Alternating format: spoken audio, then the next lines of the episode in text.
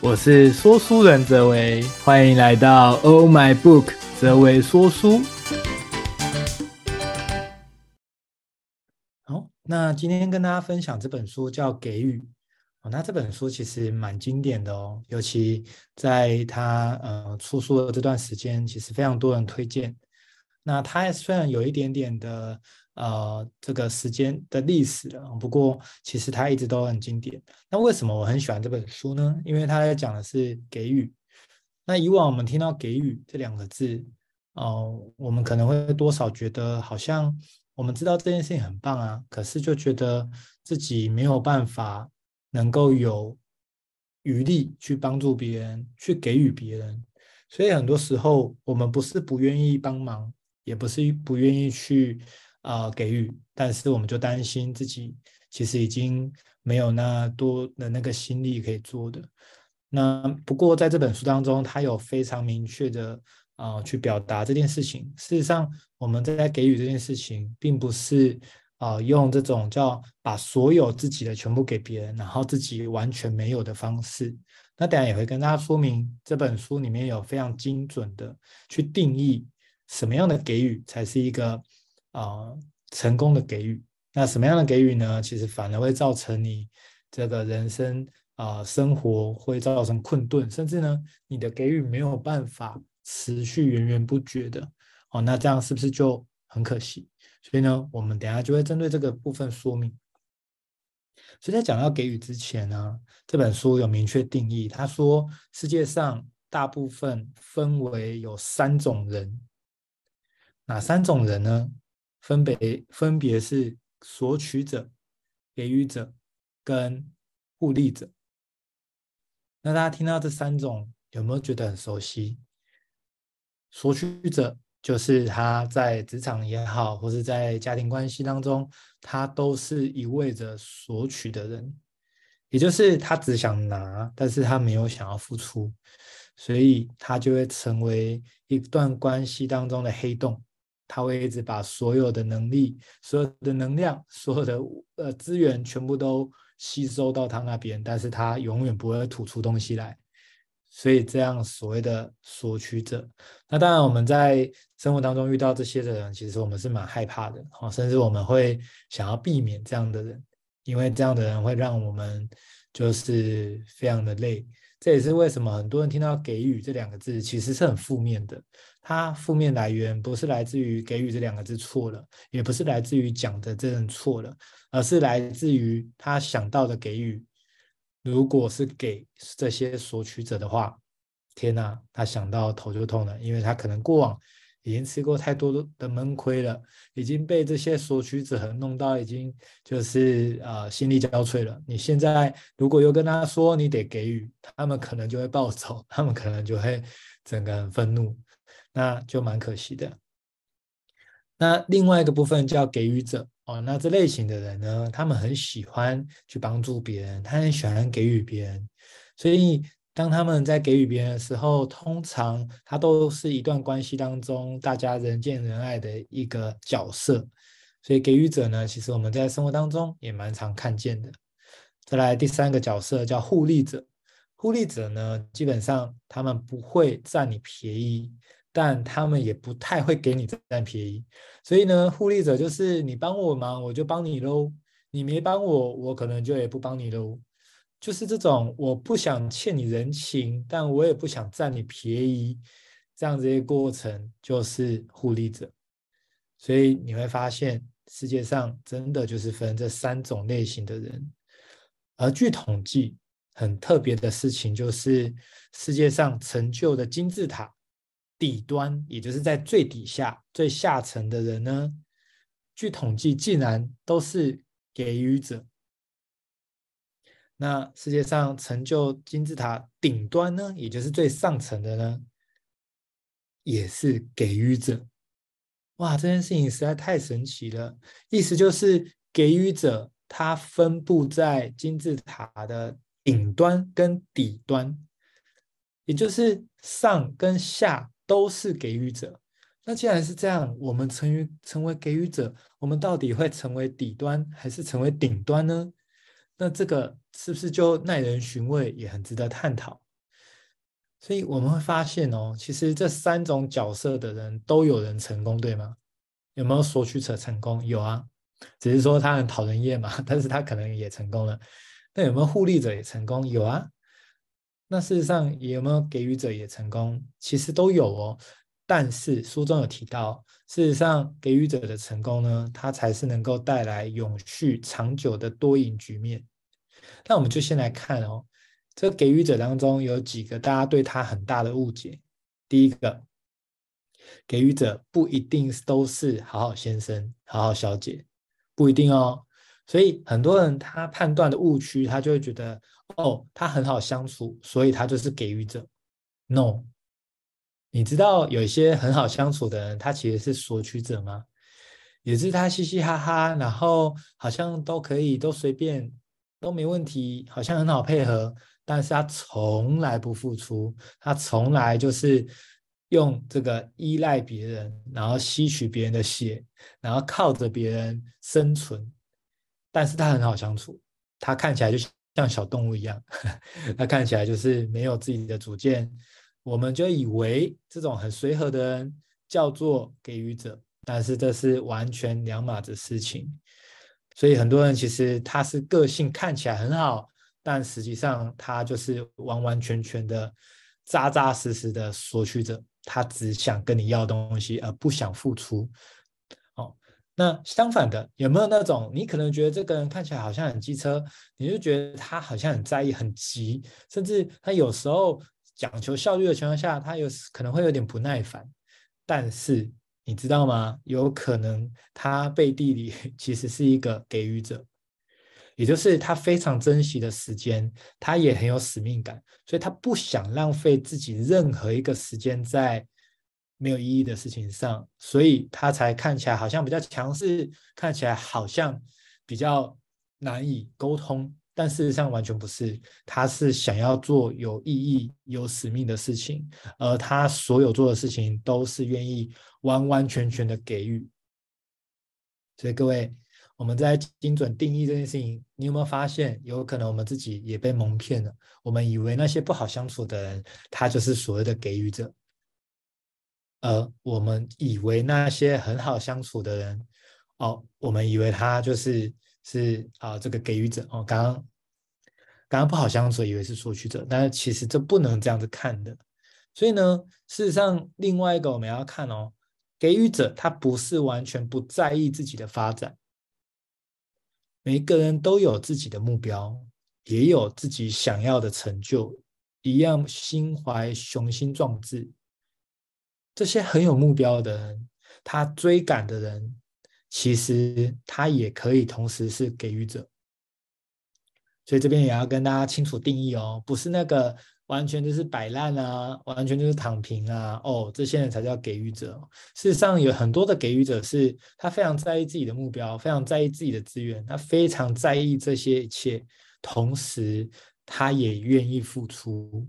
他除了达标的这个任务以外，他也同时在意着如何可以帮到更多人。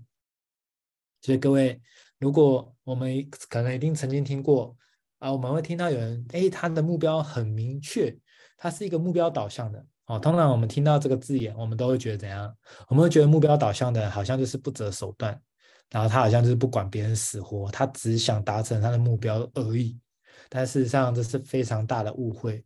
其实有很多的目标导向的给予者，意思就是他非常讲求这个目标、这个目的有没有达成，但是他的心、他的起心动念是想要去帮助别人的。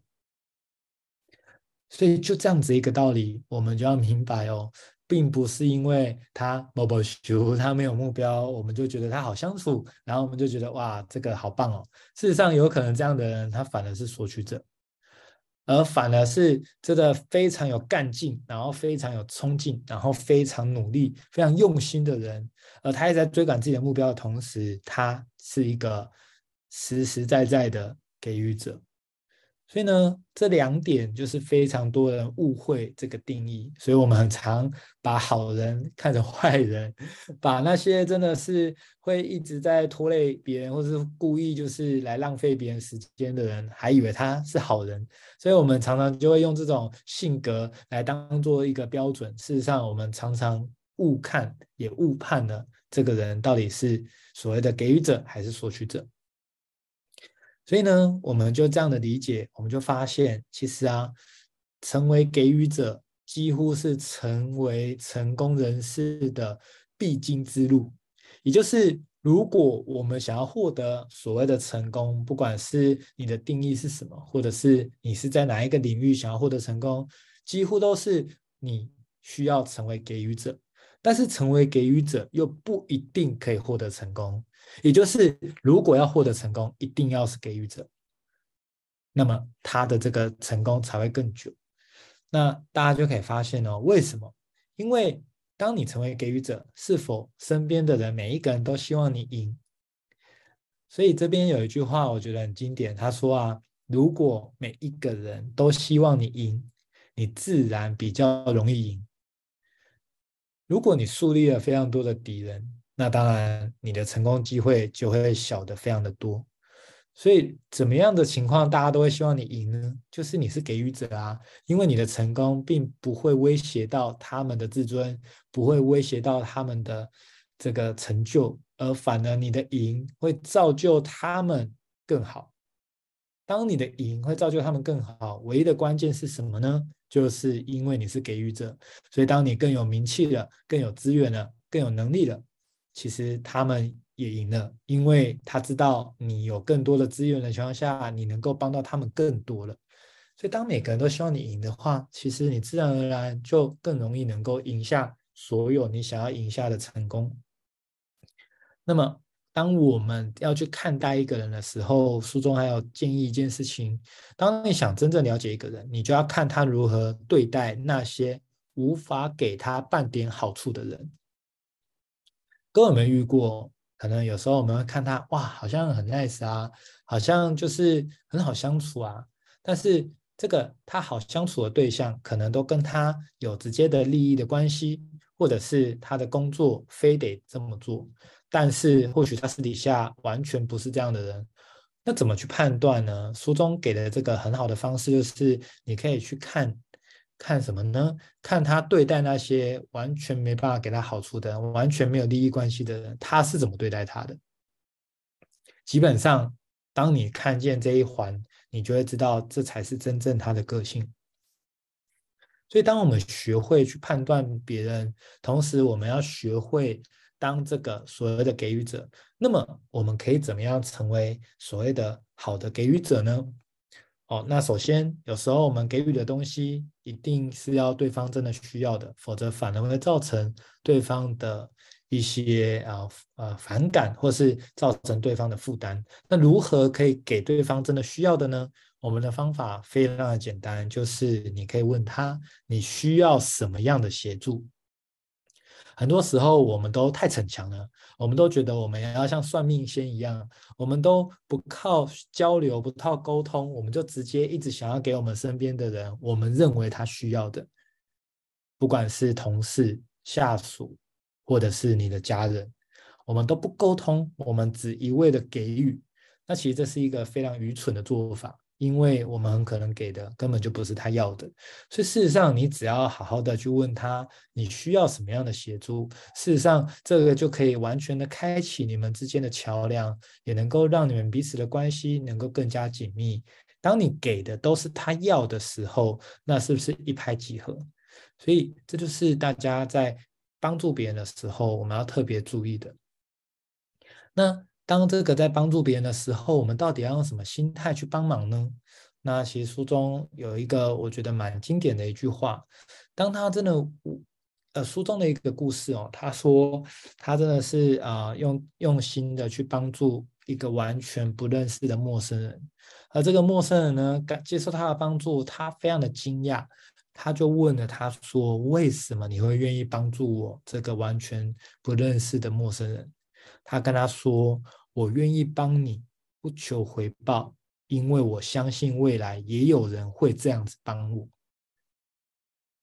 而事实上，是不是真的是这样？如果我们在场的每一位，以及我们所有能够接触到的人，我们都有这种心态，就是我们全力以赴去帮助别人，那么是不是我们完全不担心，当我们需要被帮忙的时候，不会有人帮我？为什么？因为一定会有人帮我们啊！因为当我们的观念都是我们要去帮助任何一个人，哪怕是陌生人，那是不是我们就可以很放心了？所以，当我们很放心、很安全的情况下，事实上，我们人都是喜欢去帮助别人的。而什么样的人呢？他不太会去帮别人，就是他很没有安全感，他非常恐惧，他非常焦虑，甚至他非常匮乏，那他就不容易去帮助别人。所以我们常说，其实我们就要去理解，我们如果能够用利他的心态给予，我们就可以让环境变得更美好，更能。变得更友善，我们就会互相帮忙，那是不是一件很好的事情？但是呢，这边就要跟大家提，我们在开头跟大家讲的，世界上的金字塔顶端跟底端都是给予者，那我了解的给予的一些判断，以及我能够怎么做，可是到底是什么造就了有些人在底端，有些人在顶端呢？关键就是。当你给予的情况下，你在想的是，你只是一味的把自己有的所有东西给对方，还是你在想的是，我如何能够让这个结果是共赢，是双赢，也就是我们利他却又能够共赢的情况下，而且我们能够让资源越来越丰沛。我们能够让这件事情越来越越滚越大，那是不是我们能够帮到人越来越多，甚至我们的资源就越来越多？所以呢，那些在金字塔底端的人呢，他们的给予的方式就是他完全不思考如何可以利他共赢，他只思考的是哦，你需要什么我就给你什么，而且我还不会管我自己的状况哦，我就是一味的付出。那有没有这样的人？其实有哦。甚至有些这样的人呢，其实他反而这个在外面做了很多的公益，可是他真实在这个家庭当中或是在关系当中，其实是处理得一塌糊涂。那甚至我们也可以这么说，他甚至是用做公益来逃避他生活当中需要付出、需要面对的挑战跟困难，所以他选择他生活当中的烂摊子，他不处理。而他选择去帮助那个别人完全没有任何的关系，而享受对方对他的感谢。那么，其实这样的话就会导致一个失衡的情况。所以，我们也看见在社会上的确也有这样子的人。那我觉得是非常的可惜。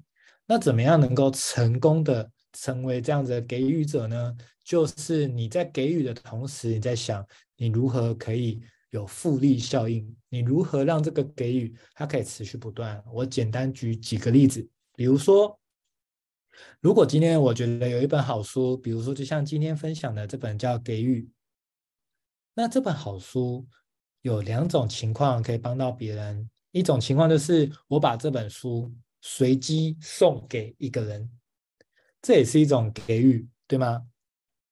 那另外一种情况是，我这本书没有给别人，而我透过阅读这本书的情况，我来说书，甚至我把它录下影片、录下音频，放到各个平台上，让大家有心都可以听到这本的好，呃让他更加的理解给予的观念，以及我们可以怎么样能够一起过上更好的生活。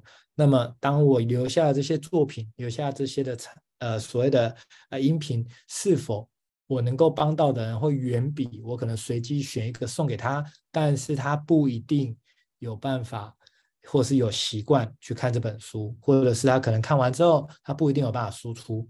那是不是我的帮忙，我的给予，可能就那么？帮了一个人，甚至我可能连他都没帮到，因为我给了他，他也看不懂，或者是他也可能没有机会去看他。那相较之下，你看哦，我虽然没有把这本书给他，给任何一个人，但是我开这样的说书，我录制音频，呃，未来不只是现场听到的各位，可能未来他们是透过社群媒体或是透过 YouTube 看到这个，那是不是他们也受到这个帮助？所以对我来讲，这个都是利他。但是我们怎么样能够更聪明的利他呢？这个是值得探讨的。所以这些所谓的金字塔顶端的人呢，其实他们都是懂得利他只是过程的一个工具、一个手段，而共赢才是我们要的目标、要的结果。但是底端的给予者，他们是什么呢？他们这个叫做利他，就是他们的终点。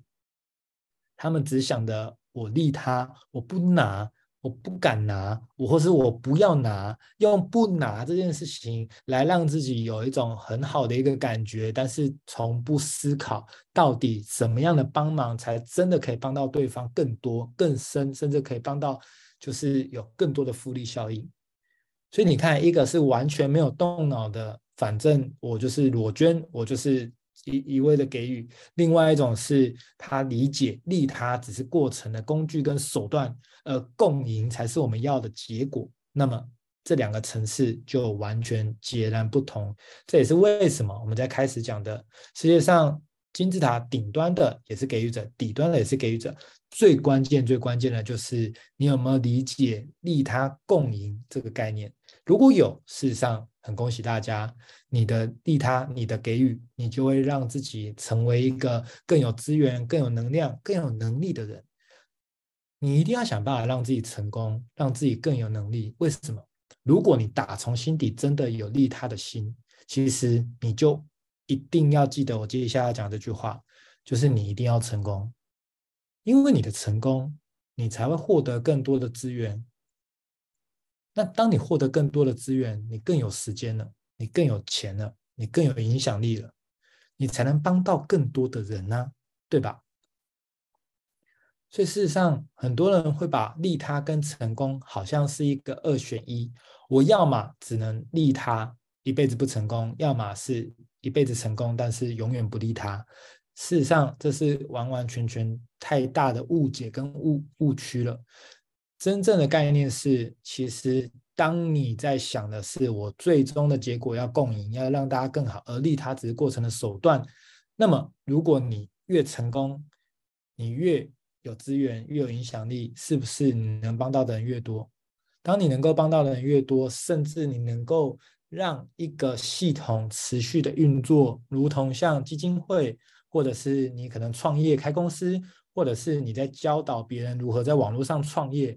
这是否是一种聪明的利他？因为当我们每一个人都有工具，当我们每一个人都有方法，可以持续不断的再去帮助更多的人。如果我们只是想着我一个人要帮大家，那很有限。但是如果我们想的是我要帮助更多的人，跟我一样有能力再帮助更多的人，那是否我们比起给他鱼，不如教他怎么钓鱼？这样子的概念。所以，真正的利他给予者呢，他是需要动脑，是需要有智慧的。呃，最大的智慧就是我们如何让这件事情可以做得更久。当中有一个小小的秘密，就是你一定要想办法让自己成功，因为你的成功就是一种见证，你的成功会让更多人愿意投入这样子的利他的这样的事情，就像是抛砖引引玉一样。如果相反的，你的利他把自己搞得非常的辛苦。把自己搞得就是家破人亡，那你的利他不会有人敢跟你做一样的事情，那么你的利他的行为就会终止在你身上，甚至你也只能做那么一次，你下次根本没办法再继续利他下去了。那是不是代表你的利他是有期限的？是不是有次数的限制的？但我们都希望能够让这个利他持续滚动，事实上我们就必须要好好的去做规划。那么最后要提醒大家，如何避免给予者沦落到底层呢？其中的秘诀就是大家要真诚的去筛选，筛选你身边的人，筛选关系这件事情极为重要。所以我们要懂得断舍离，我们要懂得筛选你身边的相处的人是哪一些人，否则你的给予的心如果在这种给呃所谓的索取者不断的呃只拿不给的情况下，你的能量耗尽，你的资源耗尽，那么其实你也没办法能够提供更多的帮忙。当未来如果各位有机会遇到所谓的索取者呢，其实呢，最好的办法其实就是让整个环境都变成给予者。当你让整个环境都变成给予者的情况下，这些索取者呢，他也会良币驱劣币，他也会跟着成为这样子利他给予的一个状态。那其实这是最究竟、最深层的一个办法。所以呢，就在这边跟大家呃分享，事实上给予它是需要规划的，但是这样的起心动念，我们要明白，利他共赢是我们的目标，是我们的想法。同时，各位其实就像今天。啊、呃，线上的大家来听今天的这样的说书，甚至未来大家是听 YouTube 或是影片，其实呢，你的出席、你的参与、你的聆听，都是一种互相利他共赢的概念。因为当各位如果出席这样子的一个啊、线上的说书，是那是否我就有机会啊、一直持续的办这样的活动办下去？继续办下去的情况下，那是不是可以让各地的书友们？嗯，你们都有机会一直听到这样子的啊、书籍的一个分享。当你们能够一直听到的情况下，那是不是我们每一周都能够有同频共振的机会？也就是我们能够在思维上有一定的这个呃共识，甚至呢，我们可以有能量以及能力去帮助更多的人。所以大家不要小看你每一个小小的行动，事实上其实都对彼此有很大的一个帮忙。呃，当我们出席任何的场合，或是我们做任何事情，如果我们的起心动念是我做的这件事情是否可以为他人带来更多的帮助或是鼓舞，当你是这么想的，我就恭喜你，因为你已经开始懂得给予了，所以就呃非常这个期许也期望哦，愿世界因有我们而变得更好，我们可以一起成为有智慧的给予者。我们可以一起让身边所有的环境都能够一起成为给予者。那么，当大家都是给予者的情况下，这个世界不需要战争，这个世界也不需要争夺，甚至也不需要犯罪，我们都可以去创造我们想要的结果。这就是以上带给大家这本经典的好书《给予》。那希望大家如果喜欢的话，也都可以去买来看一看。那我们今天的线上的这个呃说书会就到这边，感谢大家的参与。那大家晚安，大家拜拜。